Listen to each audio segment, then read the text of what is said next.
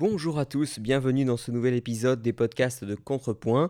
Je suis Pierre Schweitzer et aujourd'hui je reçois Frédéric Prost, maître de conférence en sciences de l'informatique à l'Université de Grenoble-Alpes, avec qui je parle de différents sujets qui relient technologie et libéralisme. On commence sur les fake news, l'avenir de la presse, avant de parler plus généralement de liberté d'expression, puis de Bitcoin et enfin d'intelligence artificielle. Donc j'espère que cet épisode vous plaira et je vous retrouve juste après.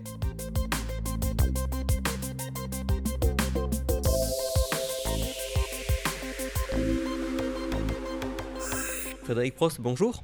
Oui, bonjour. Je te présente rapidement. Euh, tu es maître de conférence euh, en informatique à l'Université de Grenoble-Alpes et tu es euh, lecteur, contributeur de longue date de, de Contrepoint. Et j'ai le plaisir de te recevoir aujourd'hui, notamment pour aborder toutes les questions euh, qui font le lien entre technique et, libéralisme, enfin entre technologie et libéralisme. Beaucoup de sujets à traiter ensemble. Je voudrais qu'on commence par parler de la confiance dans la société à une époque d'économie euh, hyper... Euh, hyper centré sur l'information, et notamment tout ce qu'on a pu voir depuis, depuis 2016 avec euh, la montée des fake news, donc les fausses informations. Et qu'est-ce que, hum, qu'est-ce que tu, en, tu en penses, toi, de ton point de vue d'abord de, de, technicien? Est-ce, que, est-ce qu'on est en train de lutter contre des moulins à vent euh, par rapport aux, fausses nouvelles? Ou quelle est la stratégie que tu adopterais? Déjà, est-ce que, est-ce que le problème te semble aussi important que ce, qu'on, que ce qu'on entend au niveau des manipulations électorales ou autres? Et comment est-ce que tu aurais tendance à y répondre? Euh, alors oui, c'est un problème qui a commencé à apparaître euh, de manière publique avec l'élection de Donald Trump, puisqu'il en a fait un de ses arguments de campagne, de lutter contre les fake news, etc. Mais euh, c'est quelque chose qui est en cours depuis assez longtemps, au moins plus d'une dizaine d'années, on va dire, avec ça correspond à la chute des médias traditionnels, où la plus grande euh, source d'information des gens était euh, des sources centralisées comme euh, les grands journaux télévisés ou les, les grands journaux de la presse écrite comme le Time, le New York Post, etc. Et avec l'avènement des réseaux sociaux, des nouvelles technologies, des algorithmes qui proposent du contenu en fonction de ce que vous avez regardé avant, euh, la balance a commencé à pencher vers euh, ces nouvelles sources d'informations qui sont décentralisées euh, et qui sont rentrées en fait en concurrence directe, de manière plus ou moins ouverte avec les sources centralisées. Et dans quelle mesure ça débouche sur le problème des fake news? Alors c'est un problème qui est assez complexe parce qu'il n'y a pas que des aspects technologiques, il y a aussi des aspects sociaux et des aspects psychologiques. Et c'est un peu le mélange euh, de ces aspects-là qui euh, rend le problème très difficile à gérer parce que euh, bah, c'est difficile d'être spécialiste dans tous ces domaines. Bien sûr. Simplement pour resituer pour nos auditeurs, à la limite, en termes technologiques, le simple fait qu'Internet existe, ça ouvrait déjà le, la voie à la possibilité de diffuser tout et n'importe quoi, puisque même avant les, les questions d'apparition de réseaux sociaux ou autres, à partir du moment où je pouvais mettre en place un site internet et m'appeler site d'information et être sur un réseau euh, assez décentralisé où finalement euh, on, pouvait me trouver, en tout cas celui qui voulait me chercher pouvait me, accéder à moi aussi facilement que ce qu'il pouvait, même plus facilement que ce qu'il pouvait accéder à un grand nombre de journaux, ça à la limite les, on va dire l'évolution suivante, ça a été plutôt des raffinements de comment on fait pour trafiquer une image, etc. Mais la possibilité existe depuis le début d'Internet. Donc est-ce que, est que tu penses que d'abord, vraiment les médias traditionnels ont une responsabilité dans leur baisse d'audience, ou est-ce que c'est simplement un effet de la technologie? Euh, Je pense que c'est globalement un effet de la technologie. Mhm. Et euh, Bien sûr, on pouvait le faire au début, euh, dès l'apparition d'Internet, dès les années 90. Internet existait, il y avait des choses qui s'appelaient les bulletin boards, qui étaient euh, l'ancêtre des forums en fait, et les newsgroups où les gens effectivement pouvaient avoir des sources euh, d'informations annexes. Mais quand ces gens sortaient de leur ordinateur et discutaient avec la majorité des gens autour d'eux, il y avait quand même une espèce de, une force de rappel, c'est-à-dire la grande partie de la population écoutait les journaux télévisés, lisait la presse écrite, et le discours général restait quand même un discours extérieur à Internet. alors qu'aujourd'hui, la majeure partie des gens n'accèdent à l'information que par Internet, c'est-à-dire par le biais des suggestions que leur fait Facebook, Google, etc.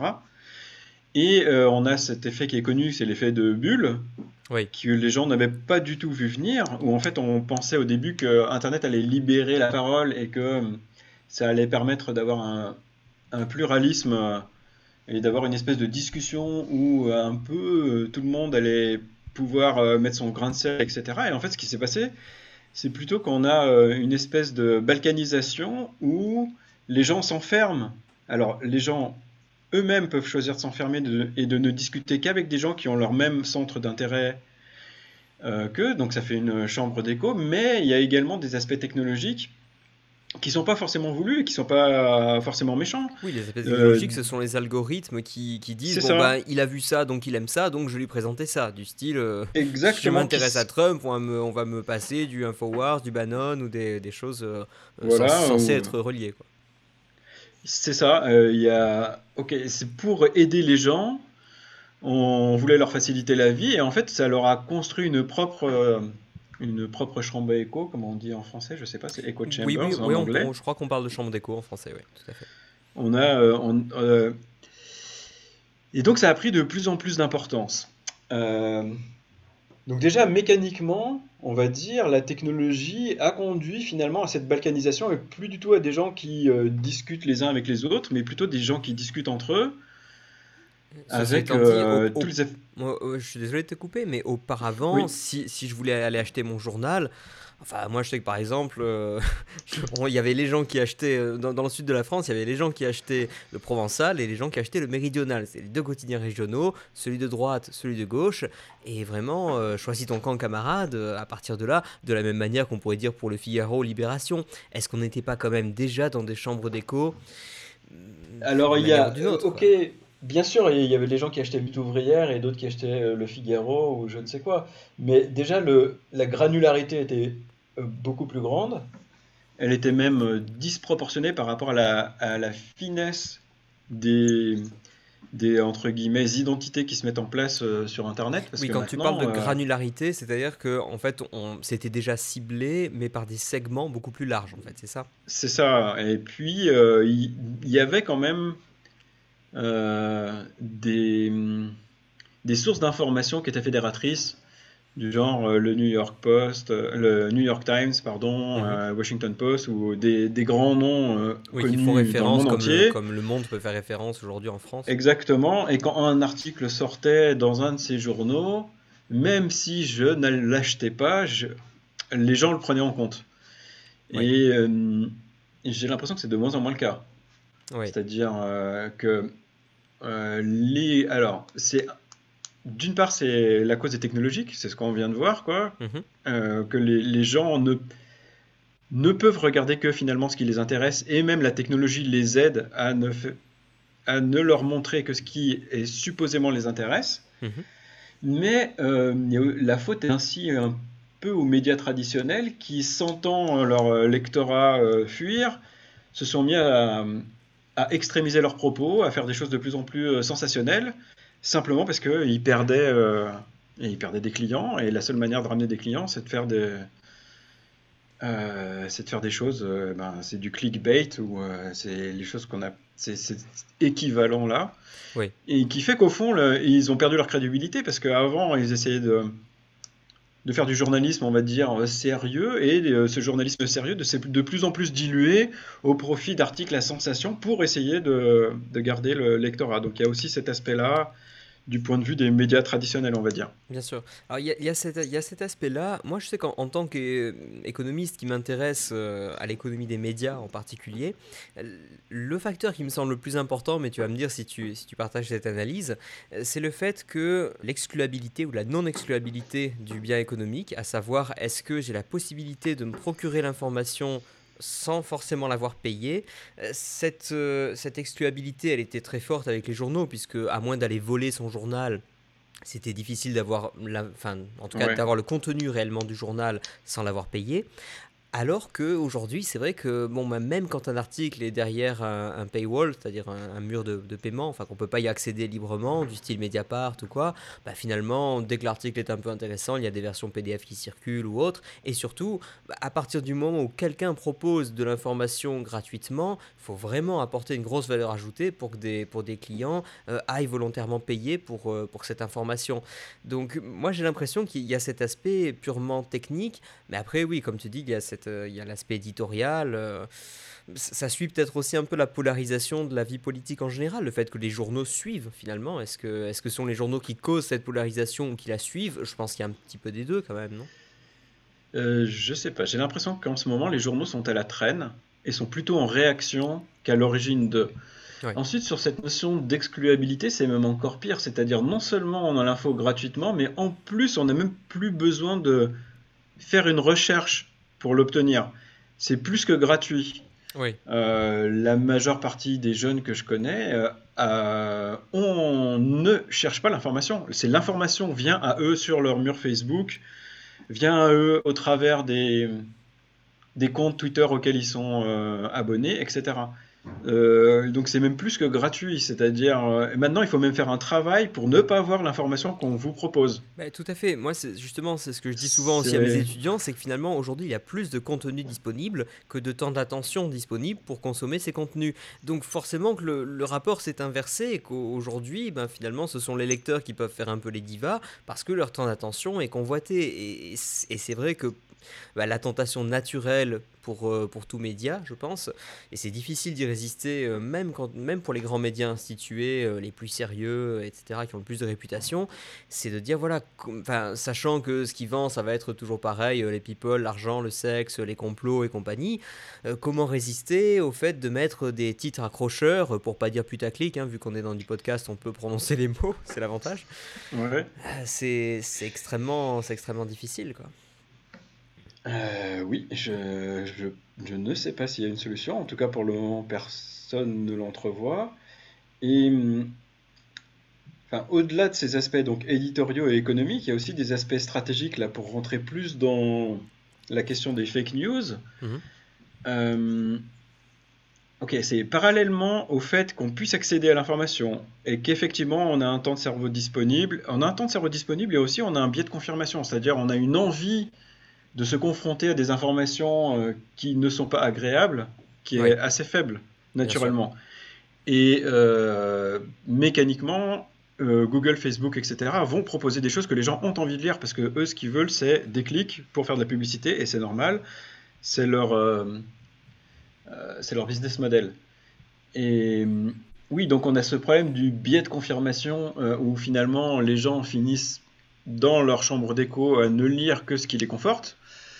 Et ok, donc ça c'est un peu les aspects, on va dire, euh, mécaniques d'Internet, mais il y a aussi des aspects un peu stratégiques, et là c'est ce qu'on a vu apparaître, ben, on est en plein dedans avec, euh, avec le, le Russian Gate euh, qui vient de se dérouler oui, pendant de la, deux de la ans. Russie qui aurait, c'est ça.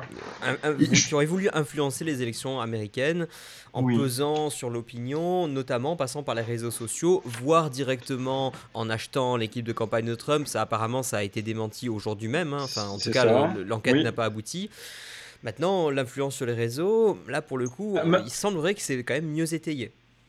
Si, euh, c'est là où je voulais en venir, c'est que non seulement, alors il y a, euh, donc je sais pas si tu en as entendu parler, il y a les, les travaux de René Diresta, qui a étudié comment la Russie euh, aurait influencé ou aurait fait des campagnes d'influence dans les réseaux sociaux américains euh, depuis quelques années, qui sont assez intéressants et assez impressionnants. Alors je ne sais pas à quel crédit on peut apporter à ce qu'elle dit, si tout ce qu'elle dit est 100% vrai ou pas.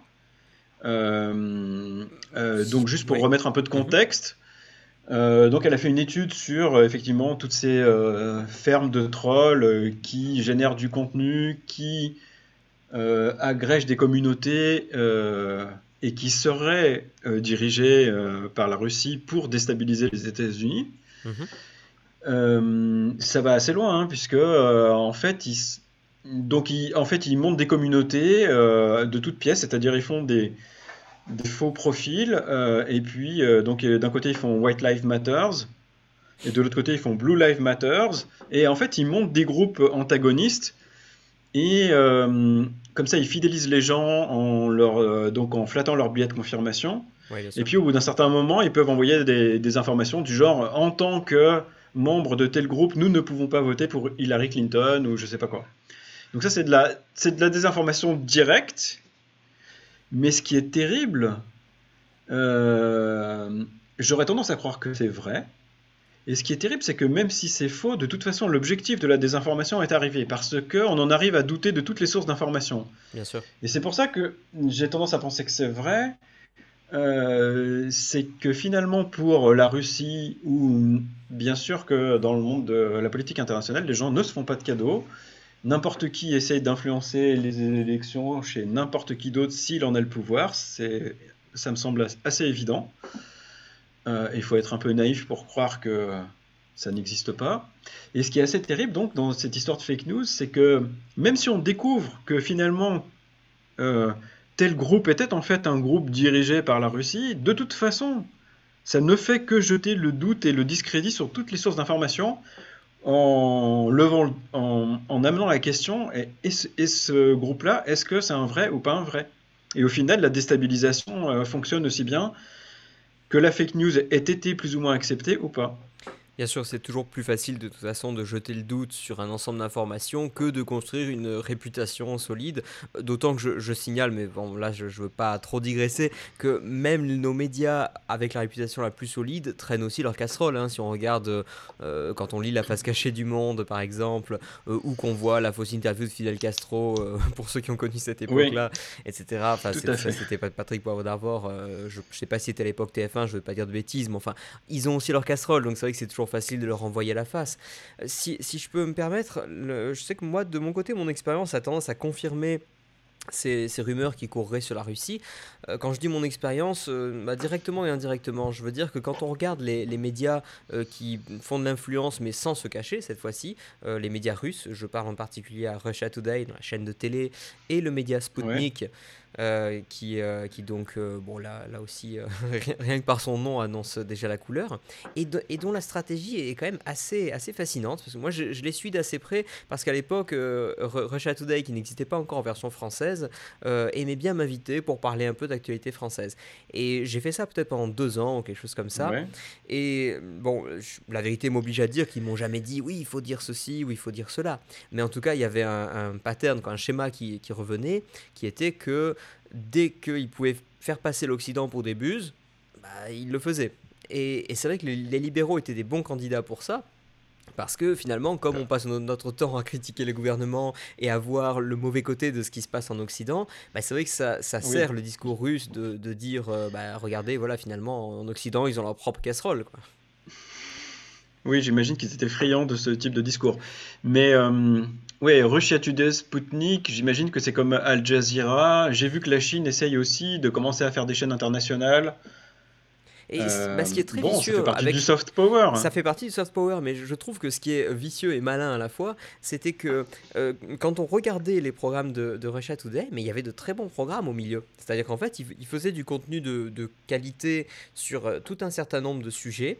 Euh, et tout d'un coup, quand on arrivait sur les quelques sujets stratégiques pour la Russie, par exemple, à, l'époque où, je suivais ça, on était au plus fort de la, de la, guerre en Syrie et on n'était pas du tout sûr que Bachar el-Assad allait tenir le coup au pouvoir, etc.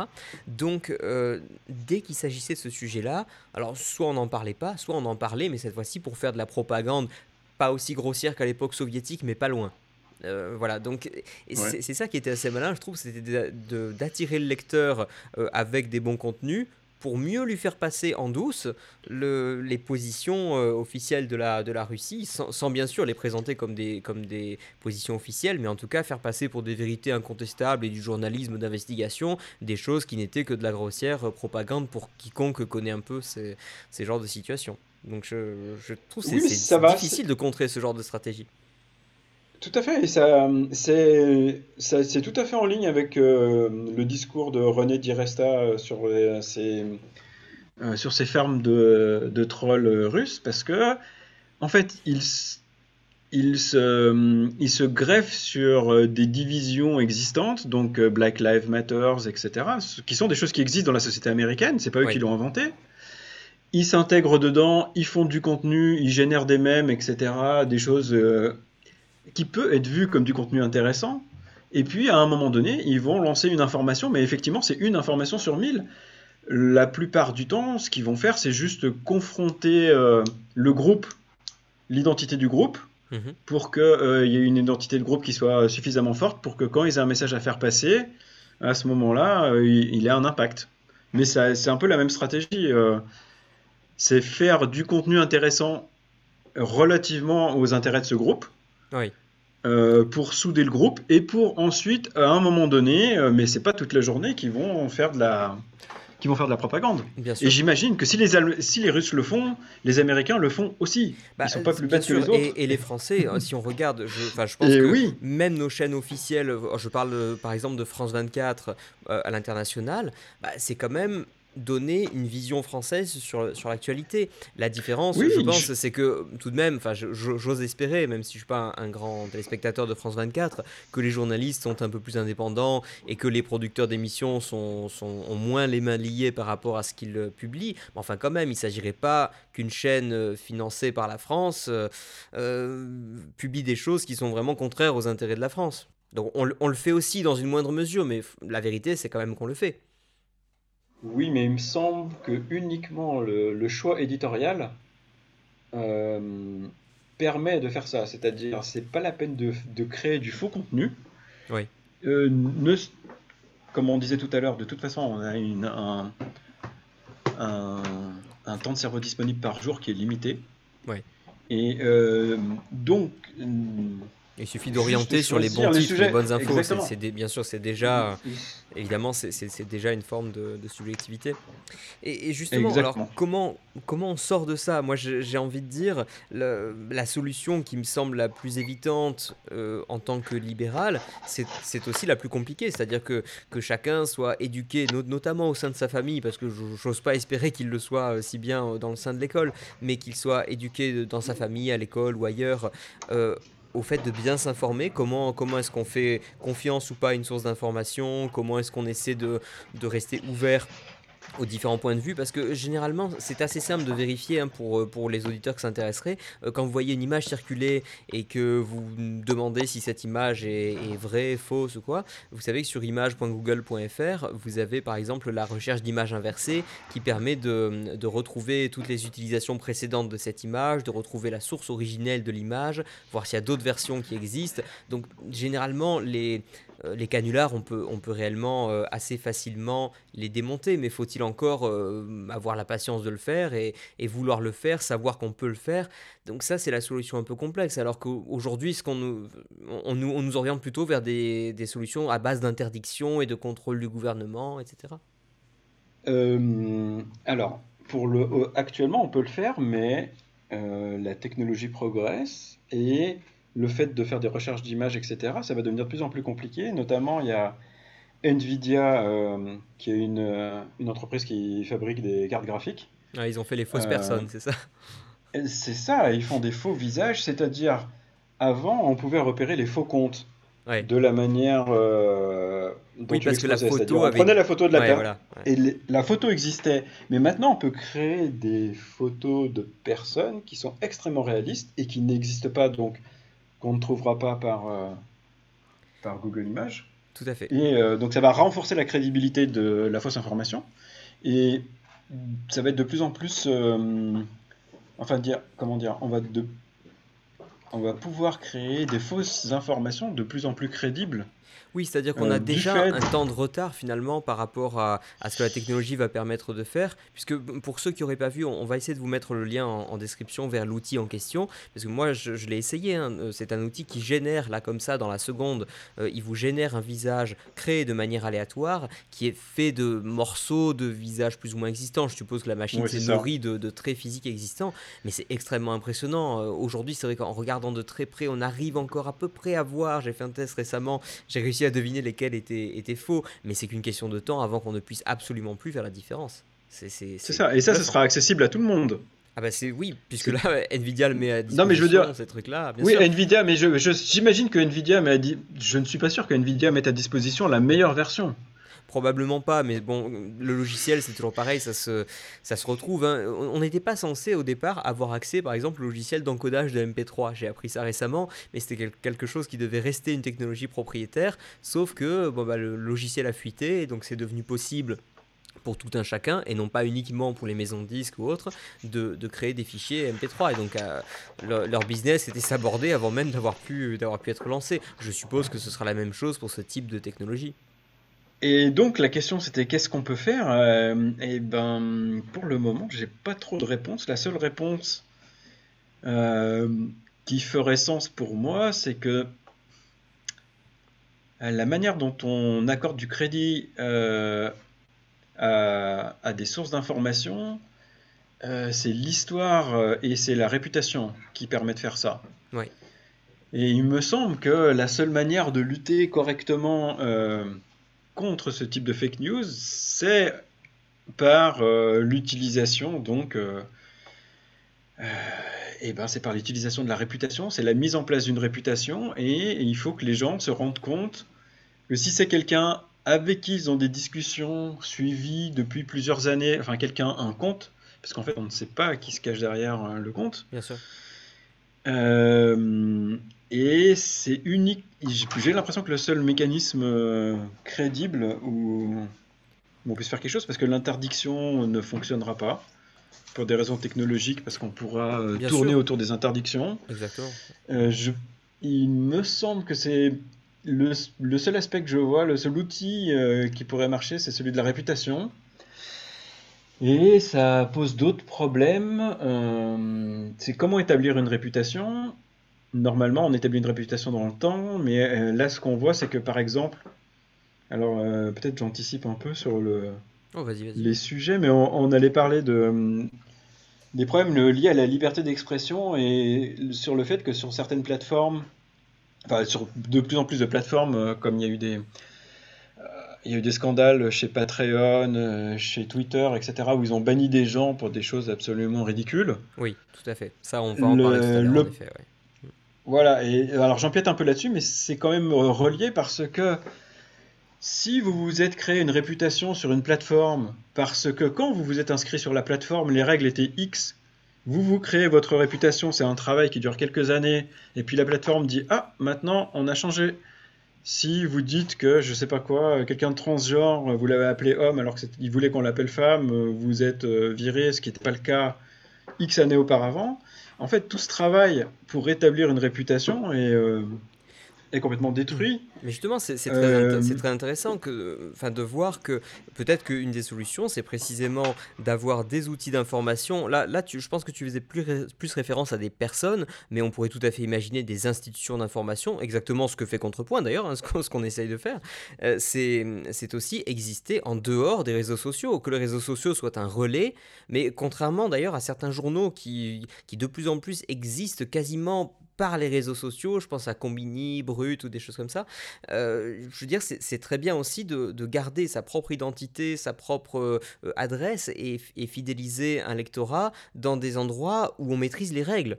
Pas, pour dire on fait n'importe quoi avec les règles, mais... Euh, non, mais ça, je pense que c'est extrêmement important parce que c'est ce que je disais. Surtout ces grandes compagnies qui changent les règles de manière permanente, de manière incompréhensible. Euh, donc oui, ça me paraît euh, primordial d'avoir euh, le contrôle sur sa réputation. Et effectivement, quand on traite avec ces grandes compagnies, Google, Apple, Twitter, etc., on n'a pas le contrôle parce que les règles changent et pas de manière anecdotique. Les règles changent vraiment.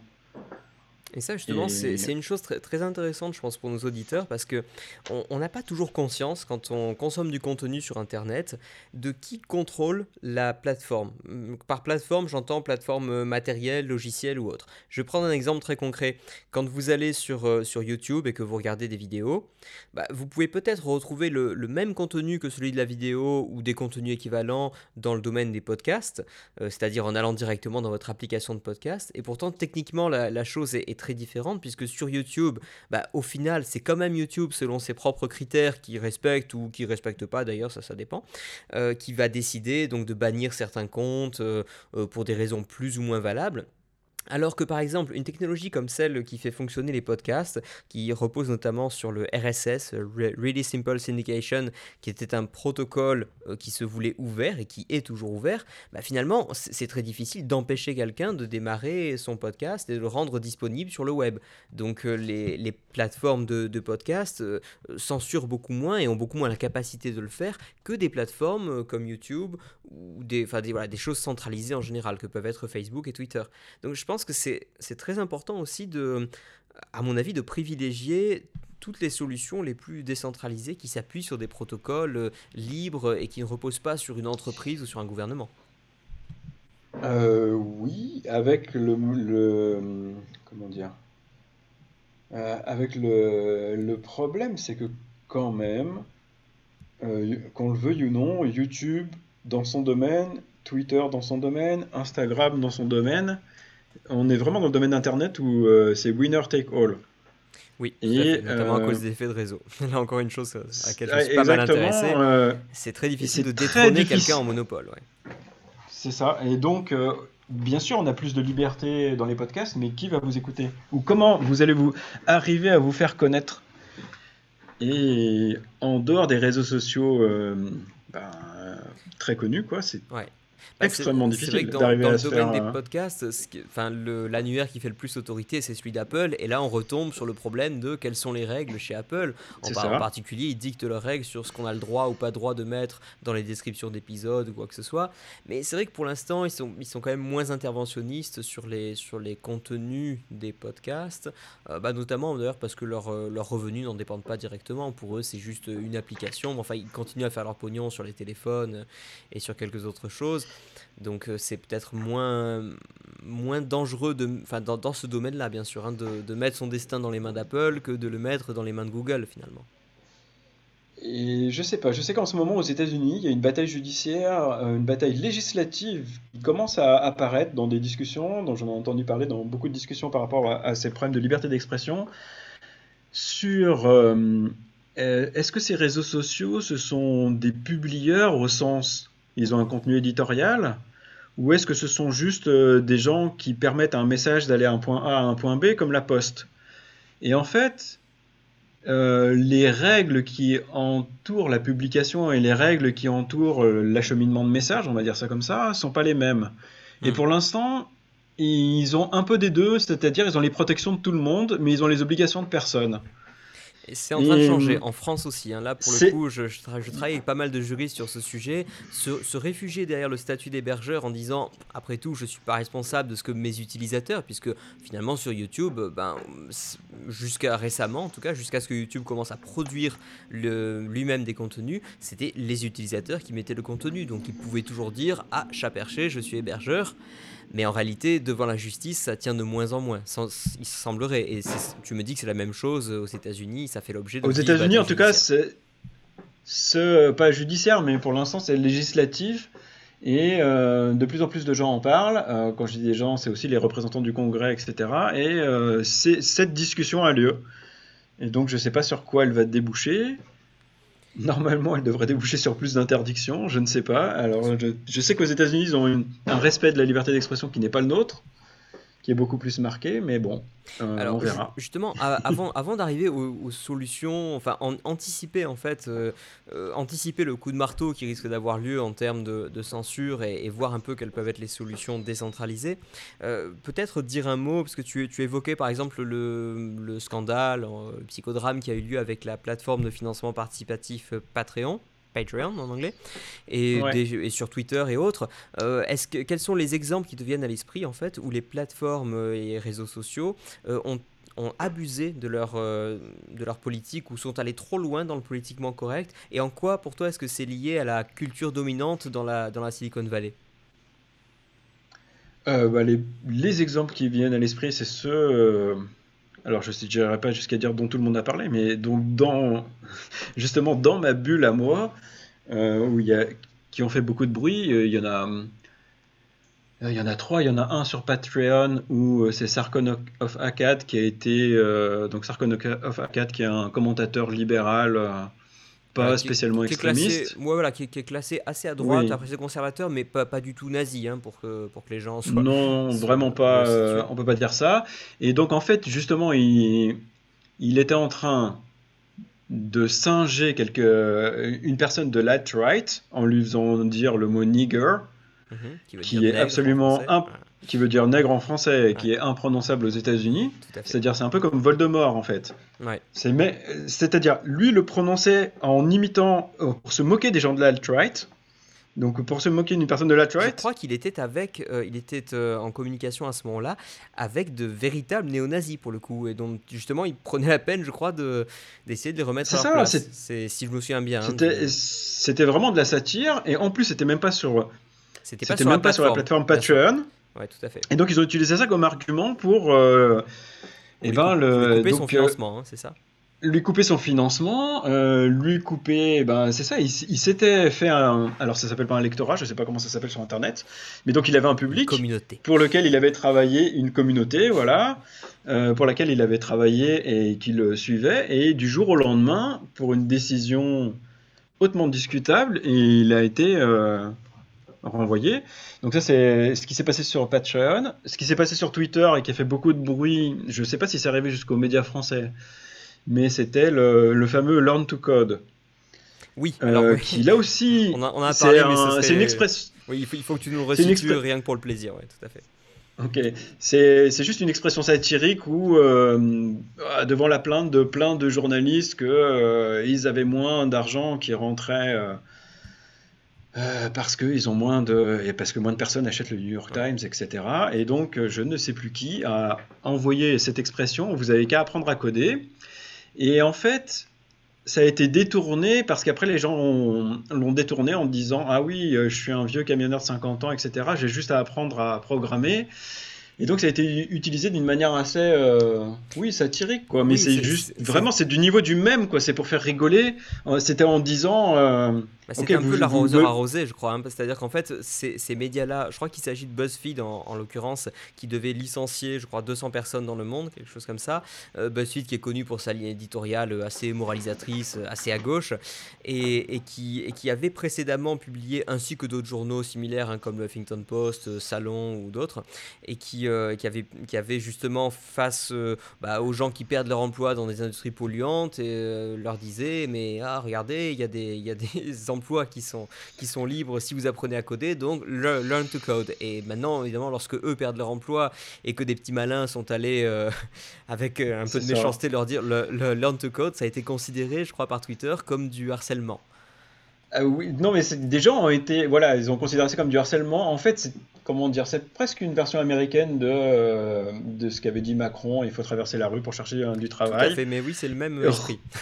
C'est le même esprit, en fait, ça a été repris, etc. Et puis Twitter a dit que ça a commencé à devenir du harcèlement, etc. Et des gens ont été euh, bannis à vie. Alors déjà, c'est cet autre aspect qui est un peu bizarre, c'est qu'on peut être banni à vie de certaines euh, plateformes, ça veut dire qu'ils pensent que la, rédemption n'est pas possible. Je veux dire, même dans le système judiciaire, quoi, quand on tue quelqu'un, on peut être condamné à perpétuité, mais perpétuité, ça ne veut pas dire qu'on est en prison jusqu'à la fin des temps. Ça veut dire on, on va réexaminer tout le temps si on pourra vous remettre en liberté. Mais depuis qu'il n'y a plus la peine capitale, il n'y a pas de peine euh, comme ça à tout jamais. Euh, ce qu'il y a dans les réseaux sociaux. Et donc voilà, donc bref, Learn to Code, c'était cet aspect-là où des gens ont après des gens euh, ont été euh, voilà bannis de Twitter juste parce qu'ils avaient utilisé le hashtag Learn to Code.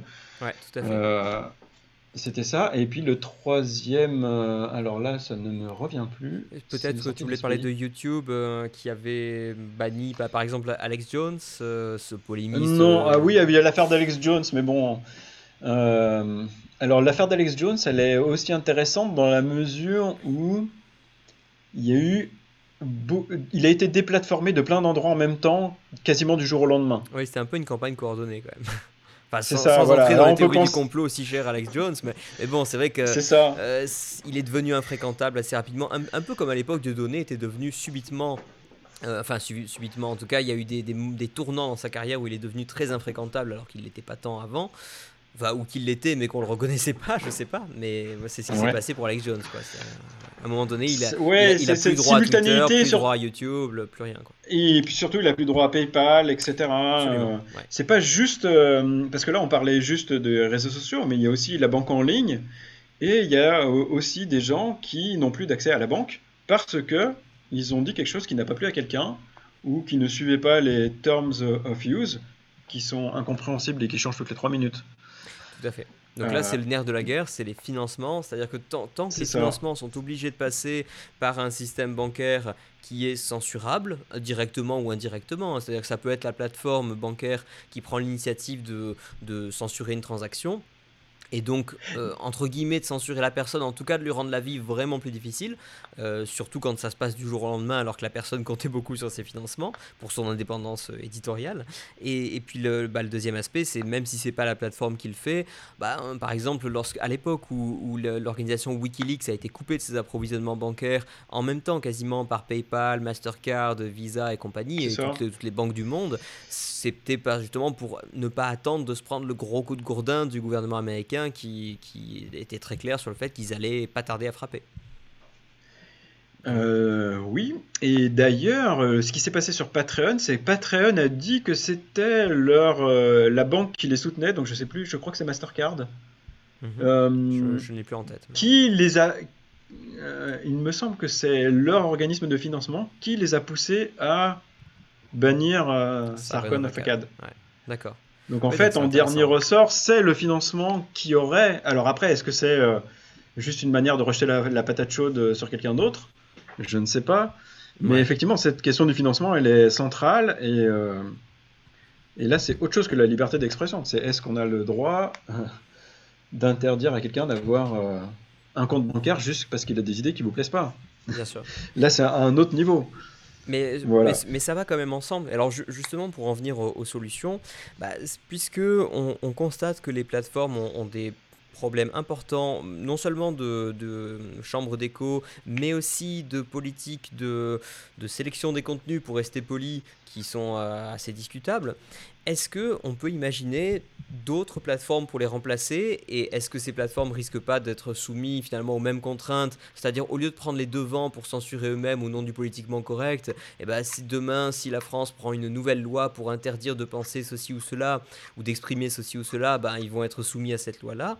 Est-ce qu'on peut pas imaginer des plateformes qui peut-être seraient organisées différemment techniquement. Alors peut-être des plateformes qui fonctionneraient sur la blockchain, par exemple sur Ethereum, ou qui auraient des serveurs euh, situés dans des pays euh, style les îles Caïmans ou je sais pas quel autre. Euh, je crois qu'il était question, je sais que Jordan Peterson, hein, le fameux psychologue, oui. chantre de la liberté d'expression sur les campus universitaires, prévoyait suite au bannissement de Sargon of Akkad de Patreon, prévoyait de lancer son propre projet avec d'autres intellectuels de ce qu'on appelle l'intellectual dark web, hein, le dark web intellectuel, qui euh, prévoyait donc de faire sa propre solution concurrente à Patreon. Est-ce que est-ce que c'est des choses qui t'inspirent? Est-ce que tu vois d'autres pistes pour échapper à cette emprise des plateformes? Euh, Alors je sais que Peterson et Rubin ont quitté Patreon et effectivement ils proposent une autre solution. Je ne sais pas quelle est exactement cette autre solution. Ils l'ont pas encore proposé. Enfin, ils ont, ils ont, ils ont, ils ont, quitté la plateforme euh, Patreon, ce qui est déjà énorme. Hein, Samaris aussi, oui. Mhm. oui, oui, surtout quand on voit que Peterson devait gagner quelque chose comme 20-30 000 dollars, euh, peut-être plus, par mois. Ouais, tout sur à fait. Patreon. Alors c'est vrai qu'il peut se le euh. permettre financièrement puisqu'il a d'autres sources de revenus, notamment ces, très fameuses conférences euh, qui, doivent, lui rapporter pas mal. Donc il peut se permettre de le faire. Mais justement, c'était pour donner l'exemple. Je crois qu'il avait dit bon, bah, à un moment donné, il faut, il faut savoir taper du poing sur la table et, dire stop quand il y a des, quand il y a des, dérives évidentes. Euh, bien sûr, y a, moi j'ai lu plein de papiers scientifiques sur des propositions de de forum euh, sur lequel on ne peut pas changer ce qui a été écrit. Alors, c'est pas forcément la blockchain, hein. on ne mhm. peut pas faire de la censure, etc. Donc, c'est des questions qui se qui s'étudient en cryptographie. techniquement, c'est des choses qui sont possibles. Ça, présente quel type d'inconvénients, par exemple, si demain je veux lancer euh, du style le forum de la liberté d'expression où les, les, communistes et les nazis auront le droit de s'exprimer si ça, si, ça si ça leur chante. Est-ce que, est -ce que techniquement c'est faisable? Techniquement c'est faisable techniquement, c'est faisable. Alors, il y a plusieurs problèmes. Il va y avoir des problèmes techniques. C'est que ça va demander beaucoup d'énergie pour maintenir. Euh, en fait, c'est comme euh, Bitcoin. C'est-à-dire, si Bitcoin fonctionne, c'est parce que derrière, il, y a... il faut qu'on fasse une preuve de travail. Mhm. Et autrement dit, vous êtes obligé de faire euh, fonctionner des ordinateurs pour prouver que certaines choses sont correctes. Ça demande beaucoup d'énergie. D'ailleurs, ça fait, c'est une des grosses critiques sur Bitcoin. Mhm. C'est la dépense en énergie qu'elle, qu'elle pousse. Donc, on pourrait mettre en place de, de, tels forums qui vont eux aussi demander beaucoup d'énergie parce qu'il y aura de la cryptographie lourde derrière. Il faudra faire plein de calculs. Euh, mais c'est le prix de la, comment dire, euh, oui, c'est le prix de la sécurité euh, et, donc de la liberté. C'est le prix de la sécurité. dans le cas de Bitcoin, en tout cas, c'est vraiment c'est le compromis qui est fait. C'est-à-dire pour obtenir la sécurité, bah, il faut sacrifier cette, cette énergie. Voilà, donc euh, il y aura de l'énergie à sacrifier, mais quelqu'un doit la payer. Alors, qui va la payer? Euh, C'est-à-dire, si on veut avoir quelque chose du niveau mondial comme Twitter ou je sais pas quoi, c'est énormément d'argent. Mhm. Qui va être incité à payer et quels seront les modèles économiques qui permettraient de supporter économiquement ces solutions techniques qui existent? Je ne sais pas. Et puis, on a l'autre problème, c'est que de toute façon, les réseaux sociaux euh, vainqueurs ont comme Twitter, etc., Facebook, Facebook a je ne sais pas combien de milliards d'abonnés. Environ 1,5, je crois. Voilà, 1,5 milliard, donc c'est un pourcentage non négligeable de l'humanité. C'est colossal, Qui est sur Facebook. Et euh, ça veut dire que si on fait une solution à côté, on ne va récupérer que ceux qui ont été rejetés du système, on va dire global ou mainstream. Et eh, bien sûr. Et, et mécaniquement, on va se retrouver qu'avec des extrémistes, quasiment. Et oui, c'est ça le problème. C'est bah, finalement ces, questions. On crée une, une chambre d'écho où on met. Euh, bah, c'est comme quand on dit est-ce qu'il faut mettre en prison. Euh, euh je sais pas quoi, tous les terroristes. Euh, oui, tous les islamistes ensemble qui vont se radicaliser. C'est ça, encore plus, etc. Donc on a un peu la même question, c'est-à-dire si, même si on a une solution technique, de toute façon, presque mécaniquement, les gens de toute façon veulent aller sur Twitter parce qu'ils savent que c'est là qu'ils vont pouvoir atteindre le monde entier. Et s'ils peuvent pas y aller, ben, ils vont aller sur les autres solutions. D'ailleurs, il y a, y a d'autres, euh, d'autres équivalents de Twitter euh, qui existent, mais euh, alors, bah, ça devient vite des repères de gens qui n'ont pas pu s'exprimer ailleurs. J'avais entendu parler d'un réseau, je crois que ça s'appelait GAD, je suis pas sûr, qui était un peu devenu le Twitter de l'extrême droite, qui s'était fait bannir de Twitter, quoi. Donc, donc oui, oui, mm. c'est ça, c'est ce à quoi on risque d'assister. Alors en même temps, je me dis peut-être que les, plateformes comme Twitter, euh, finalement, euh, ce serait un peu une victoire à la Pyrrhus euh, pour, les, pour les gens de la gauche bien pensante, on va dire, ou de la planète bien pensante de manière générale, d'avoir réussi à virer les autres. Parce que si on rentre dans leur, dans leur logique de dès qu'un qu'un discours est suffisamment offensant pour quelqu'un, eh ben c'est euh, du hate speech, comme ils disent, hein, du discours de haine, et donc euh, on doit bannir les personnes. Bah, après tout, enfin, je veux dire, si, si je si j'avais du temps à perdre, peut-être que j'irais troller sur ces, sur ces réseaux euh, en disant, voilà, lorsque, lorsque, les, lorsque des gens réclament l'égalité entre hommes et femmes, je vais dire, ah, ah mais c'est oppressant de considérer qu'il n'y a que des hommes et des femmes, et après tout, si je m'identifie comme une carotte de l'espace ou un hélicoptère de combat, je suis très offensé, est-ce que vous pouvez bannir ces gens? Et, peut-être que, peut que dans 5 ans ou dans 10 ans, Twitter sera assez con pour le faire. Euh, je sais pas, oui, mais alors c'est vrai qu'il y a ce problème effectivement de la gauche entre guillemets régressive américaine euh, qui se base sur les euh, identity politics, hmm. sur la politique des identités. Et alors je sais pas dans quelle mesure c'est c'est un résultat de ce qu'on disait, de cette espèce de balkanisation où c'en est la cause. Mais euh, c'est vrai que cette politique d'identité, de je m'identifie avec certains labels, alors ce qui les intéresse, c'est les labels liés à la race. Euh, oui, ça, ils aiment beaucoup. La race, la, sexualité. Ouais, voilà, c'est ça. Mm. Voilà, c'est ça. Avant, c'était plutôt euh, est-ce que vous êtes de la classe ouvrière, etc. C'est juste. bon, enfin, ça n'a pas l'air monstrueux de voir que c'est juste on reprend du marxisme et plutôt que de regarder les classes sociales, socio-économiques, et ben ce qu'on va regarder c'est les races et les sexes et puis on refait le même jeu quoi. Oui, on a, des points de victimisation. voilà, bien sûr que si on est une, une femme noire, transgenre, euh, handicapée, etc., là, on, gagne beaucoup de points de victimisation. Et donc, les autres n'ont pas le droit de parler euh, de leur point de vue. Non, mais ce que je veux dire, c'est que philosophiquement, c'est la même chose. C'est juste que c'est la définition des groupes qui a changé. Avant, ce qui intéressait les gens, c'était le niveau socio-économique, c'est je suis un ouvrier, je suis un bourgeois, euh, je fais partie du 1% ou je sais pas quoi. Bien sûr. Et puis ça va faire des classes sociales et on va faire la guerre entre les classes sociales. Bon, là, ils ont juste changé la définition des classes en nous disant que c'est les, les races et le sexe et l'orientation sexuelle qui sont les choses importantes. C'est-à-dire qu'avec l'émergence de la classe moyenne, ça devenait très difficile de dire euh, il y a les oppresseurs et les opprimés, euh, les, les, bourgeois, les prolétaires, ça n'avait plus de sens, comme à peu près tout le monde fait partie de la classe moyenne aujourd'hui. Donc là, évidemment, c'est plus facile, alors que la couleur de peau, on la change moins facilement, je dirais. C'est ça, voilà. C'est le c'est ce que je voulais dire, c'est que le problème de fond de ces politiques d'identité, c'est qu'au moins avant, on, peut, on pouvait changer de classe sociale. Ouais. Alors que là, euh, par définition, la définition de ces classes, c'est quelque chose sur laquelle on n'a presque pas la main, parce qu'on va dire, ah, le fait que vous soyez un homme ou une femme, vous avez le droit de changer. Bah, ceci étant dit, il y a quand même des, procédures judiciaires en cours, notamment ce type aux Pays-Bas qui veut changer d'âge légal euh, en disant je m'identifie comme quelqu'un qui a 20 ans de moins et donc il a, il a réellement lancé une, procédure euh, une procédure ouais j'avais vu ça.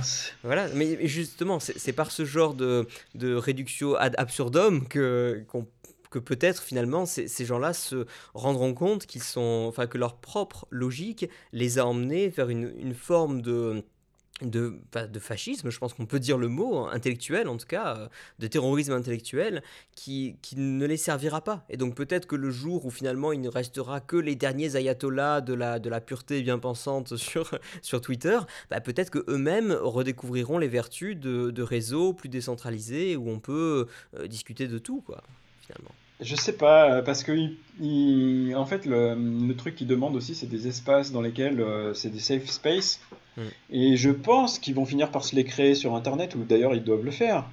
Euh, c'est pas évident que la lutte continue forcément sur la liberté d'expression dans la mesure où les gens qui supportent le moins la liberté d'expression vont peut-être s'exclure d'eux-mêmes. Je sais pas, c'est peut-être une pensée. Euh, oui, mais justement, peut-être qu'à partir du moment où Twitter sera un safe space géant, bah finalement, il restera vraiment que les cons là-bas. Enfin, je veux dire, euh, ou, les gens qui sont d'accord entre eux et qui ont des opinions qui surtout n'offensent personne. Mais j'ose espérer quand même qu'il n'y a pas que les nazis et, les complotistes de tout poil qui, qui ont quelque chose à dire d'intéressant et de potentiellement offensant. En fait, j'ai même envie de dire qu'il euh, y a peu de choses qui sont intéressantes et pas du tout offensantes. Donc, euh, bon, c'est après, voilà, c'est ma note d'espoir, mais peut-être. Bah, c'est un peu ce qui s'est passé avec le, ce fameux bah, c'est un peu ce qui s'est passé, il me semble, avec cet intellectuel euh, dark web, où effectivement, il y a des gens qui se sont mis à dire attendez, on n'est pas des extrémistes, on a quand même le droit d'avoir une autre opinion que l'opinion générale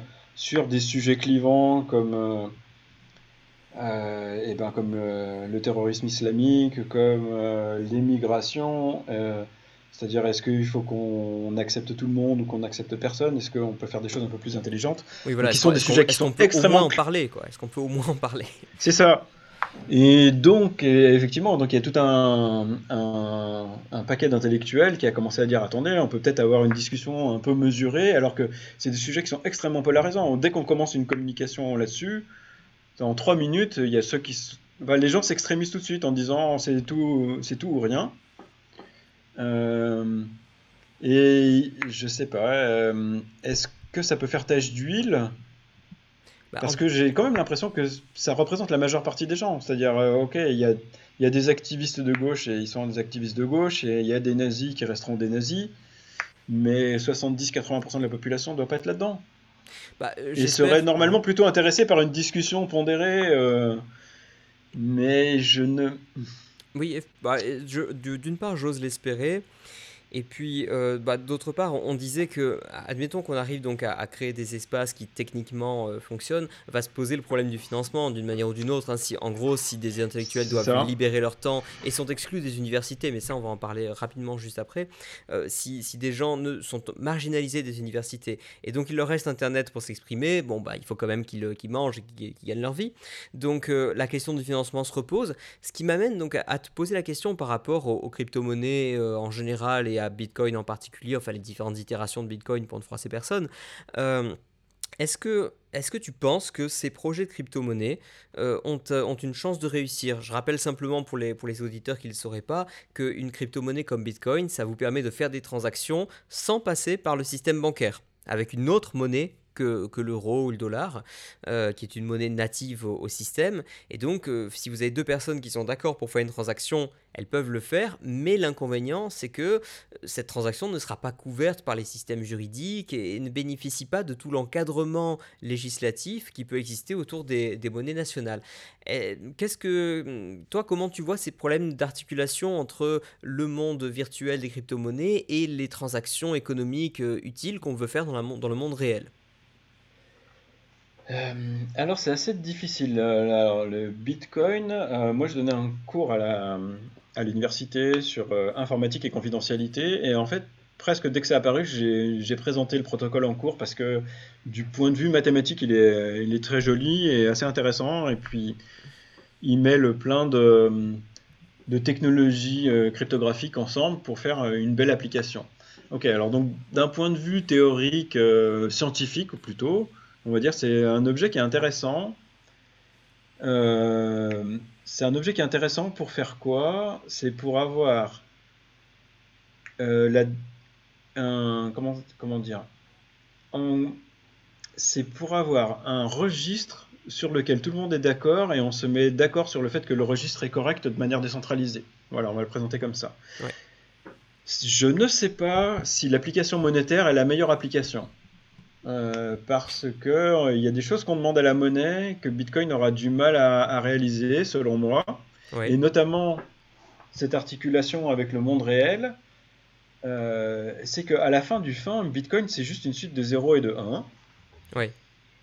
Et ok, donc je peux téléphoner à quelqu'un à l'autre bout de la Terre et lui communiquer cette suite de 0 et de 1, et puis il peut lui utiliser cette suite de 0 et de 1 qui seront des bitcoins pour euh, faire quelque chose. Mhm. Mais il y a bien un moment où, en fait, ça c'est dans le monde des idées. Cette suite de 0 et de 1, finalement, c'est juste un chiffre. Et un chiffre, c'est juste un chiffre, c'est rien d'autre. à un moment donné, lorsqu'on a un actif euh, et, qu'on veut l'utiliser, enfin, on, par exemple, on possède des bitcoins et on veut s'acheter une voiture, une maison ou même une baguette de pain, là, on a l'articulation avec le monde réel. Et donc, selon toi, c'est là que le problème se pose, c'est là que le bas blesse, en fait. Et oui, parce que de toute façon, il faudra rendre ces choses concrètes, c'est-à-dire soit vous voulez le transformer en euros, mais il faudra bien qu'il y ait une banque qui le fasse, donc à ce, point-là, il y aura un contact avec le monde réel. Mhm. Euh, je ne euh, je sais pas. Euh, bah, j'ai un peu du mal à si je trouve des gens pour, pour accepter mes bitcoins, justement. Enfin, bah, par exemple, je, des gens m'ont trouvé si je les accepte et je trouve d'autres gens qui les acceptent. Je suppose qu'en commençant en tout cas par des petites transactions du quotidien, les échanges sur le bon coin ou les trucs comme ça, ça, ça peut peut-être donner une première, euh, un premier use case à, à Bitcoin sur le, sur le plan monétaire. Oui, Là où je doute, c'est que je ne vois pas le décollage des transactions économiques par Bitcoin mondialement. C'est-à-dire, des gens font de la spéculation avec. Oui. Ils achètent des bitcoins en se disant Ah, le cours va monter, je vais le revendre plus tard et j'aurai gagné de l'argent. Bon, c'est de la spéculation, pourquoi pas Oui, ça, c'est de la pure spéculation. Mais je, ne vois pas une explosion de l'utilisation de bitcoin pour des paiements. Alors, je ne sais pas quelles sont les raisons, mais concrètement, je ne vois pas cette explosion. Il n'y a pas d'explosion. Et ça fait c'est ça. Alors que même, effectivement, quand il y a eu la bulle Internet, on a dit, ah, euh, dès qu'on faisait une société, euh, on mettait .com à la fin, on était euh, surévalué en bourse, et puis c'est la, la, bulle Internet s'est écrasée, c'était en 2000-2001, je pense. Oui, c'est ça. Mais même quand elle s'est écrasée, parce que les gens avaient, euh, comme d'habitude, été trop optimistes par rapport à ça, de toute façon, la personne la plus riche actuellement, c'est Jeff Bezos. Oui, qui existait déjà au Amazon. Internet. Hein. Amazon est créé vers 94, ça. je crois. Ça veut dire que c'était pas non plus complètement du délire, parce que le, le, le commerce sur Internet est devenu la chose la plus importante du monde. Enfin, la chose la plus importante, je sais pas, en termes de, de volume échangé, euh, en bah tout cas, il y avait, un, vrai, il y avait un vrai marché économique là-dessus. c'est ça. C'est reflété quand même par les capitalisations boursières. Donc, euh, ouais.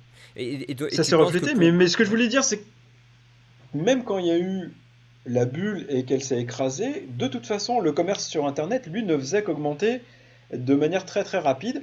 Alors ça, c'est lié au fait que ce sont des technologies virtuelles où c'est pas comme pour construire une voiture où il faut que je mobilise des tonnes et des tonnes d'acier et puis je sais pas quoi. Là, quand on a une bonne idée sur Internet, c'est presque, quand je dis un claquement de doigts, c'est ça. On le met sur le Google Store, les gens le téléchargent l'application sur le téléphone, et en quelques années, un truc comme Airbnb, qui était un rêve de hippie de la côte ouest américaine, devient plus valorisé que Accor, qui fait des hôtels depuis je ne sais pas combien d'années. Et donc, tout ça pour dire, je ne vois pas ça sur Bitcoin. C'est-à-dire, maintenant, Bitcoin existe depuis quand? Depuis 6-7 ans, c'est ça? C'est 2013 10 ans. 10 ans. Ça, a été lancé en janvier 2009. Ok, c'était lancé en janvier 2009. Euh, si c'était une si bonne idée que ça, je ne comprends pas pourquoi il, n'y aurait pas plus de... Enfin, le marché de Bitcoin, le marché réel, je veux dire. Bien sûr, les gens qui font de la spéculation, euh, je peux dire que c'est un marché qui n'est pas réel. Alors, on peut dire que c'est des gens qui qui, veulent mettre de l'argent de côté et qui veulent mettre de l'argent de côté, qui veulent faire sortir de l'argent d'un pays, parce qu'il y a eu cet exemple de Chypre où euh, quand euh, les banques ont voulu taxer euh, tous les comptes bancaires dans Chypre, il y a eu énormément de gens qui ont voulu sortir de l'argent parce qu'il y avait un justement pour échapper au système bancaire. Donc ça a été utilisé comme ça. Mais à part des quelques exemples comme ça, je ne vois pas Enfin, je sais pas, moi, quand j'achète mon abonnement Netflix, euh, ils me proposent jamais de payer en bitcoin. Bah, absolument. Euh, mais mais je, pense que là, bon, c'est un problème de serpent qui se mord la queue. C'est-à-dire que euh, les commerçants ne l'acceptent pas parce qu'il n'y a pas de cadre légal derrière en matière fiscale, mais même en matière de tout simplement est-ce que j'ai le droit, si demain je suis commerçant, je sais pas, moi je suis prestataire, est-ce que j'ai le droit de facturer en bitcoin? Et même si j'ai le droit, ou en tout cas que j'ai pas l'interdiction formelle, comment je le reflète dans mes comptes, etc. Donc finalement, la, question, je pense, pour les, pour les gens qui voudraient l'utiliser, c'est bah, qu'est-ce que j'y gagne à me compliquer la vie? Et c'est vrai qu'actuellement, bah, dans la mesure où on n'en est pas encore, je dis bien pas encore, à, faire ce qu'on a fait à Chypre, mais à plus grande échelle, par exemple à l'échelle européenne, comme le souhaiterait Christine Lagarde, directrice du FMI, euh, c'est-à-dire euh, rembourser les dettes publiques grâce à l'épargne des Européens placés en assurance vie ou d'autres choses. Eh bien, euh, là pour l'instant, on ne voit pas l'utilité dans des pays où la monnaie relativement stable, c'est-à-dire qu'on n'a pas, on souffre pas d'hyperinflation euh, chez nous. Maintenant, apparemment, et là peut-être que tu pourras me confirmer euh, si c'est vrai ou pas, euh, dans des pays comme le Venezuela ou à moindre, à moindre échelle l'Argentine, bah, finalement, eux commencent à en voir l'utilité. C'est-à-dire que même un instrument peu pratique, ça vaut toujours mieux qu'une qu'une monnaie complètement détruite. voilà. Je sais pas. Alors c'est vrai qu'au Venezuela, alors pour des raisons locales, c'est parce qu'ils avaient fixé le prix de l'électricité. Beaucoup de gens euh, miner des bitcoins parce que finalement l'électricité coûtait pas cher par rapport au reste du monde parce que euh, c'était une politique socialiste de on fixe les prix et puis voilà. C'est peut-être un peu ça qui a tué le réseau euh, électrique. Mais... Je sais pas. non, je pense que c'est des. J'ai vu que c'était un sous-investissement chronique et que ils ont des centaines d'ingénieurs qui sont et qui ont émigré et puis voilà, au bout d'un moment, ça finit par se voir qu'on n'investit pas ni dans le matériel, ni dans. Bah, peut-être parce qu'on avait fixé les prix, euh, justement, qu'on les avait bloqués la hausse. Et donc... Euh, voilà. Mais euh, pour Bitcoin, je sais pas. si ça n'est pas utilisé, je ne connais pas la raison, mais bah, c'est peut-être un peu ce que tu disais, c'est une jolie solution à une absence de problème, c'est-à-dire ce qu'on a marche bien finalement, hmm.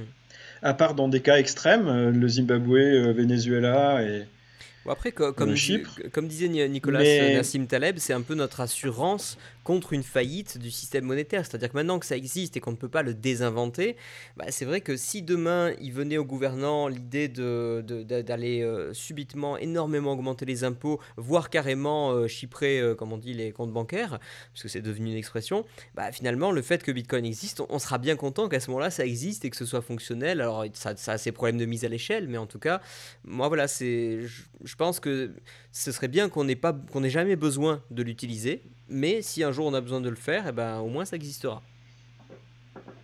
Donc, on euh, peut dire ça. J'imagine que si le système monétaire, je ne sais pas ce qui va se passer si le système monétaire s'effondre, mais euh, j'imagine que d'autres solutions pourront se mettre en place rapidement par des applications et les gens s'échangent des choses.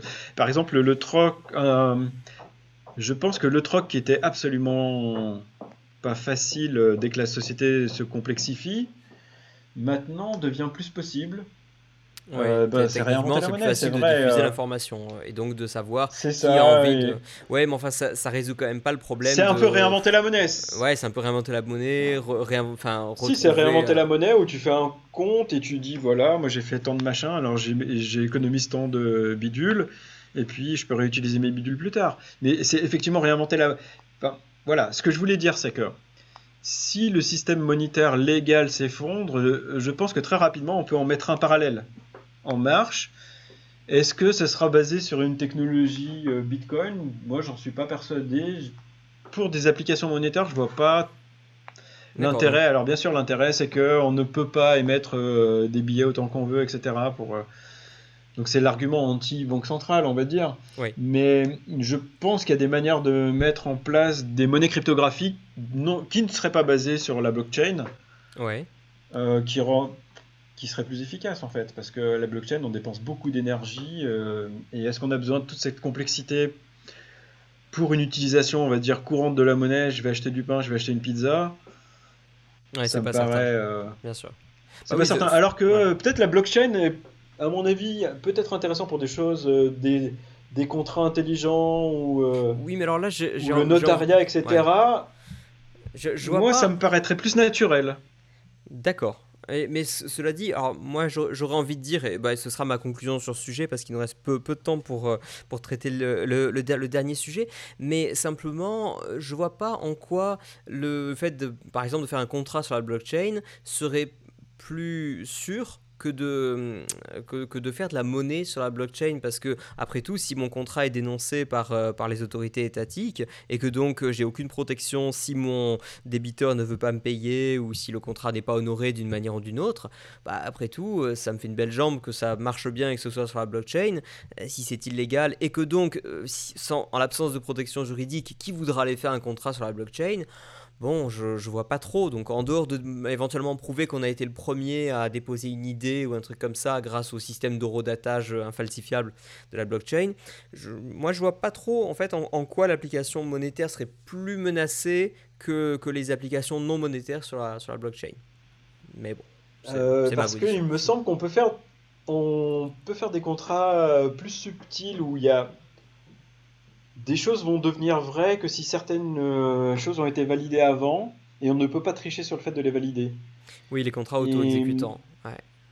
C'est des choses comme ça qu'on ne peut pas faire avec des contrats en papier, et qu'on peut faire avec des technologies euh, cryptographiques et basées sur la blockchain. Donc peut-être que ça va amener des possibilités qui seront intéressantes. Euh, et euh, effectivement, euh, ça ne marchera pas pour tous les contrats du genre, je sais pas quoi, les droits de propriété du foncier ou des choses comme ça. Je sais pas. Après, quand même, s'il y a des plaques devant chez les notaires, c'est pour que les pompiers arrivent vite et éteignent vite le feu parce qu'il faut conserver les papiers. C'est pour ça qu'il y a des plaques devant les, maisons des notaires. Ah oui, les, fameuses plaques qui se voient beaucoup depuis l'extérieur. Tu veux dire qu'ils ne sont pas les simples plaques posées sur l'immeuble, mais qui sont vraiment les enseignes qui dépassent.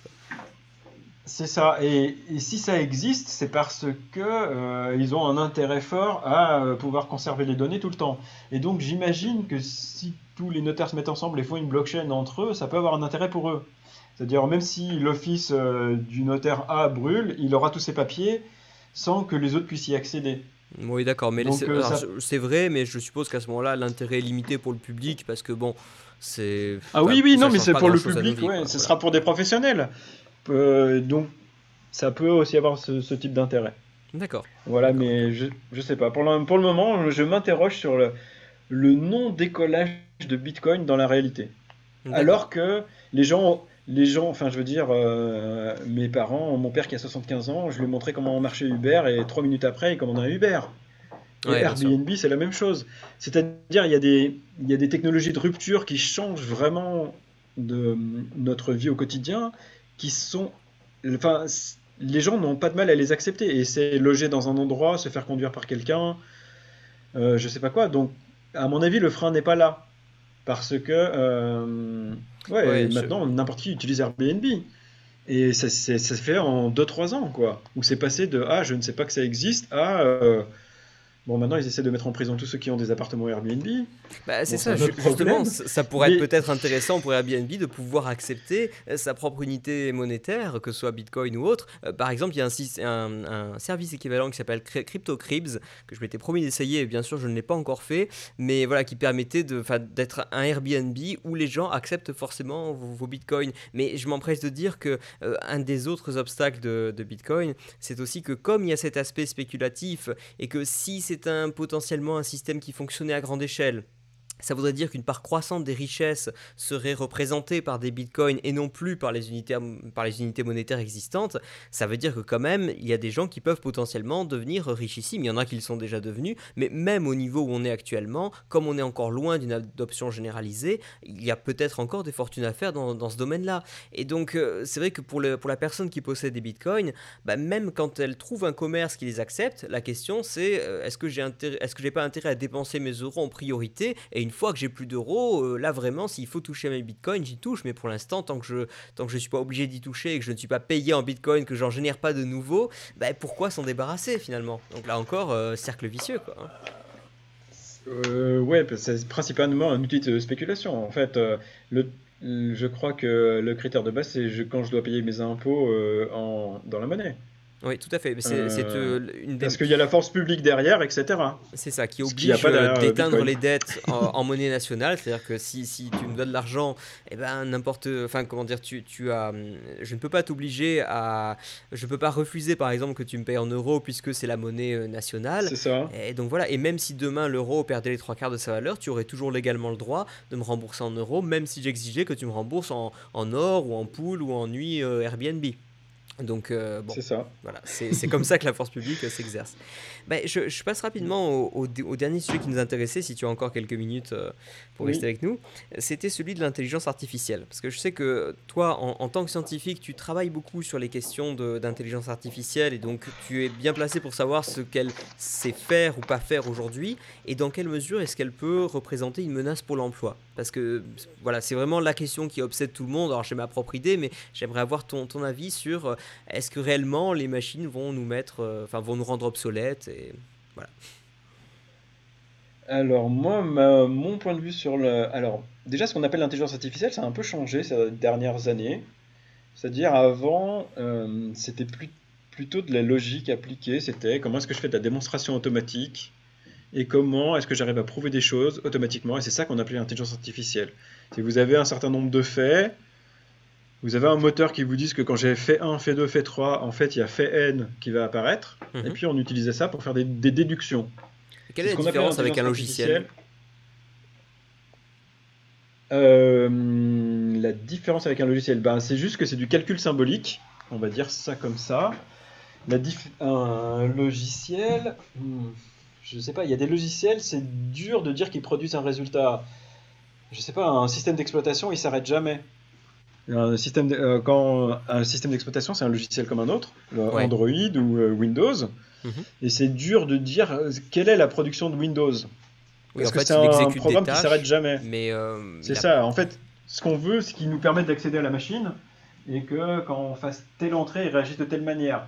Mais c'est un peu bizarre de voir ça comme une fonction qui, quand on lui donne des entrées, elle nous donne une sortie. Alors que l'intelligence artificielle, c'était plus vu comme ça. Mhm. C'est je prends une entrée qui est une position aux échecs et ce que je ressors, c'est le meilleur coup que je peux calculer. Ah, donc c'est voilà, on va dire c'est du calcul symbolique. C'est plutôt que de faire du calcul numérique où on dit ah je vais calculer 2 plus 3. Mhm. On fait plutôt euh, des choses du genre euh, si j'ai A implique B et A, alors j'en déduis B et des choses comme ça. D'accord. Et est-ce que tu penses que la, la, toute la mousse ah. qu'il y, a autour de l'intelligence artificielle aujourd'hui, est-ce que c'est -ce c'est un peu surfait ou, ou est-ce que tu penses qu'enfin on prend conscience des possibilités et peut-être des risques éventuels de ces, de ces technologies? Alors attends, j'avais pas fini. Parce que ça, c'était la, la, vision traditionnelle de l'intelligence artificielle qui a changé depuis quelques années, ou depuis quelques années, l'intelligence artificielle, c'est devenu tout ce qui tourne autour de l'apprentissage machine et des réseaux de neurones. Oui. Alors l'apprentissage machine, euh, c'est... Euh, on présente des exemples à l'ordinateur et on lui dit, voilà, ça c'est des bons exemples. Et, et en fait, on essaie de faire un, un métaprogramme qui, quand on va lui présenter les exemples et on va lui dire comment est-ce qu'il devrait réagir, on a un espèce de métaprogramme qui va modifier un programme à l'intérieur de telle manière à ce que la prochaine fois, quand on va lui représenter le même exemple, il va bien réagir. Donc en fait, c'est une manière qu'ont les machines de s'auto-programmer d'une certaine manière.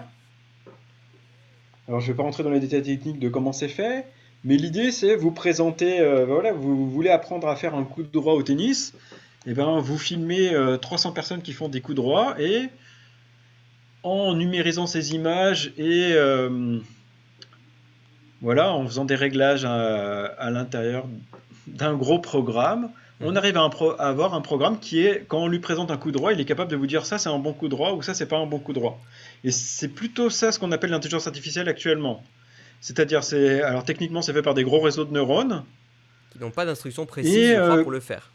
Ils, apprennent, mais ils ne savent pas euh, exactement comment ils apprennent ce qu'ils en font. Fait, le... pas le processus exact. Euh, en fait, c'est un réseau de neurones. C'est il y a plein de petites cellules qui, comme, qui sont liées les unes avec les autres, comme les neurones dans notre cerveau. C'est une euh, abstraction de ce qui se passe dans notre cerveau. Mhm. Et en fait, l'importance de chacune des connexions est mise à jour au cours de l'apprentissage, en fait. C'est ce qu'on fait quand on apprend, c'est qu'on on apprend qu'il y a des détails qui sont importants et d'autres qui ne sont pas importants.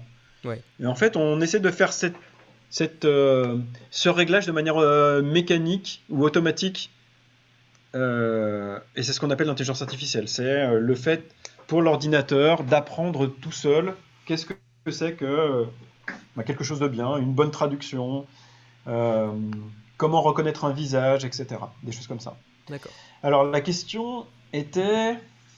Euh, est-ce que les machines vont nous remplacer euh,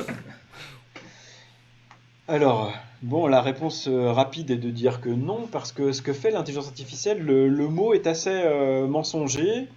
Déjà parce que on a l'impression, quand on dit intelligence, on pense à l'intelligence humaine qui est une intelligence généraliste. et quelle que soit la manière dont on pense à l'intelligence humaine, on, on pense qu'il y a quelque chose comme l'intelligence humaine qui existe. Alors qu'en intelligence artificielle, c'est une collection de techniques.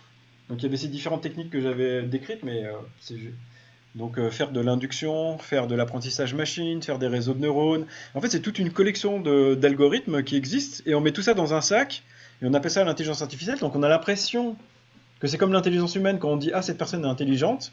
Les gens ont une idée intuitive de qu'est-ce que ça signifie. Alors que quand on dit cette machine fait de l'intelligence artificielle, en fait, il y a 3000 algorithmes qui font de l'intelligence artificielle qui ont à peu près rien à voir les uns avec les autres, mais on met le même label dessus. Donc déjà, ça c'est un peu... Euh, ils, font, ils sont euh, spécialisés sur des tâches particulières et en fait ils ont peu de capacité de, réflexion. Il faut déjà les avoir orientés sur telle ou telle tâche pour, euh, pour les faire fonctionner. Oui, mais même le fait... Le terme même d'intelligence artificielle est un peu... Il mène un peu il pose un problème parce qu'on a l'impression que c'est un truc unique. Et donc c'est un peu cette idée-là de je vais avoir un robot super intelligent qui va me remplacer. Et là on a tendance à faire du skeuomorphisme, euh, c'est-à-dire on, projette notre image de comment fonctionne un cerveau humain, etc. On essaie d'appliquer ces, ces conceptions-là ça, Mais on... Oui, mais euh, donc en ne se rendant pas compte que les machines, en fait, les algorithmes sont extrêmement différents les uns des autres. Et dans le fond des choses, les machines... Alors, ce qu'on appelle l'intelligence artificielle aujourd'hui et qui est du machine learning, on va dire que ça permet d'optimiser quelque chose qu'on sait déjà faire. C'est-à-dire, euh, si je dois produire des voitures, si je reprends l'exemple de tout à l'heure, euh, et il y a différentes manières de faire des découpes euh, du métal pour obtenir la carrosserie, je pense qu'un procédé d'intelligence artificielle qui va. Je pourrais arriver à programmer un procédé d'intelligence artificielle qui va minimiser les pertes en métal. Il va faire mieux que n'importe quel ingénieur sur Terre très vite. Ouais. C'est-à-dire, tout le monde sait comment faire des voitures à partir d'un bloc de métal. La personne ou la chose qui saura le mieux faire à partir de 100 kg de métal le plus de voitures possible, ce sera certainement une intelligence artificielle. Mais en revanche, il n'inventera pas l'alternative à la voiture, finalement, c'est ça Tout à fait, il n'inventera pas l'alternative à la voiture, ou je vais faire une voiture en plastique, ou je sais pas quoi. Et toutes les idées nouvelles et les idées de rupture, euh, bah, l'exemple euh, évident, on peut reprendre l'exemple d'Airbnb. L'exemple d'Airbnb, c'est juste une idée, parce que avant qu'Airbnb existe, les appartements non occupés existaient. Les gens qui voulaient louer aussi. Ouais. C'est-à-dire tout était en place, la seule chose qu'il fallait mettre en place, finalement, c'était juste l'idée de ah, je vais leur permettre de communiquer, d'avoir une plateforme où les gens qui ont un appartement à louer et ceux qui veulent le louer seront ensemble. Et puis je vais, et je vais faire que cette plateforme puisse être accessible dans le monde entier, etc. Mais euh, au niveau concret, il n'y avait absolument rien à faire. Tout était déjà là. C'est pareil pour Uber. Les voitures existent, les chauffeurs de voitures existent, les gens qui ont besoin de taxis existent. Il suffit de les mettre en relation. Et ce, il suffit de est inaccessible pour le moment pour l'intelligence artificielle. Ouais. Euh, c'est-à-dire que les intelligences artificielles arrivent à optimiser un processus qu'on connaît. C'est-à-dire, on sait comment fabriquer la voiture à partir du métal, mais on ne sait pas comment le faire le mieux possible. Mais par contre, donc ça, pour ça, les intelligences artificielles sont extrêmement douées et imbattables. C'est comme essayer de, voiture, de battre une voiture au 100 mètres. On n'y arrivera pas, c'est comme ça la vie. Mais par contre, elle ne, pour le moment, il n'y a eu, à ma connaissance, aucun progrès sur euh, des intelligences artificielles qui seraient créatives et qui, créent, qui pourraient créer ce genre d'idées comme Airbnb, comme Uber, euh, ben, sont des idées qui économiquement changent le monde. Ouais. Et hum, donc voilà, dans ce sens-là, ça fait pas trop peur parce que les machines ont fait zéro progrès dans, dans ce, dans ce domaine-là. Mais par Alors moi j'ai des raisons. J'ai envie de dire, ça fait une belle jambe à l'ouvrier qui, qui n'a plus besoin de, découper les, les, les pièces de métal pour faire les voitures. Euh, lui peut être éventuellement mis au chômage. est-ce que, est que ça peut arriver à, à grande échelle? Et dans ce cas-là. Euh, mais ça va arriver à grande échelle. Mais c'est pas grave parce que euh, si on prend la société française au XVIIIe siècle, je pense que 90% de la société était des paysans. Oui, absolument. Et si on avait dit à ces gens-là, on va avoir des tracteurs, on va avoir des engrais et machin, et finalement en France, il n'y aura plus que 2% de paysans, les gens vont dire Ah, mais 98% des gens vont être au chômage. C'est un peu la même chose. Donc, moi, ça me. Bien sûr que ça va énormément changer la structure euh, socio-économique, le problème, c'est que peut-être ça va se faire encore plus vite que la révolution industrielle n'a transformé la société. Oui, c'est plus une question de vitesse parce que la structure sociale s'adapte, mais elle, met quand même du temps. C'est-à-dire que c'est pas c'est pas la personne euh, qui sera au chômage à 45, 50, 55 ans et qui n'aura rien fait d'autre qui va apprendre à coder, comme disait l'autre. Donc c'est learn to code, exactement. C'est voilà le problème sera surtout dans la rapidité. Après, non, ça va pas mettre tout le monde au chômage parce que euh, c'est ce que je disais, quoi. La, moindre créativité, mais de tous les jours, euh, est inaccessible aux machines pour le moment. et donc, il y a énormément de place. Et puis, il y a plein de choses qui sont. Il y a, y a, plein de, hum, de, métiers qui sont inaccessibles aux intelligences artificielles parce qu'on veut que ce soit des êtres humains qui, euh, qui le fassent.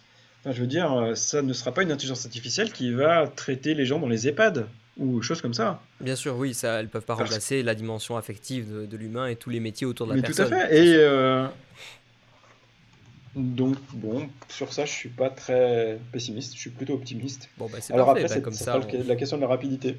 On finit sur une note euh, positive. voilà, on, finit sur une note plutôt positive, c'est très bien. Mais écoute, en tout cas, je te, je te remercie beaucoup de nous avoir rejoints. Est-ce que je peux te demander où est-ce qu'on peut te retrouver? Est-ce que tu as des réseaux sociaux ou d'autres lieux, un site web peut-être où les auditeurs peuvent aller te retrouver? Euh, si vous tapez mon nom Frédéric Prost et Université Grenoble-Alpes, vous aurez un lien vers ma page professionnelle.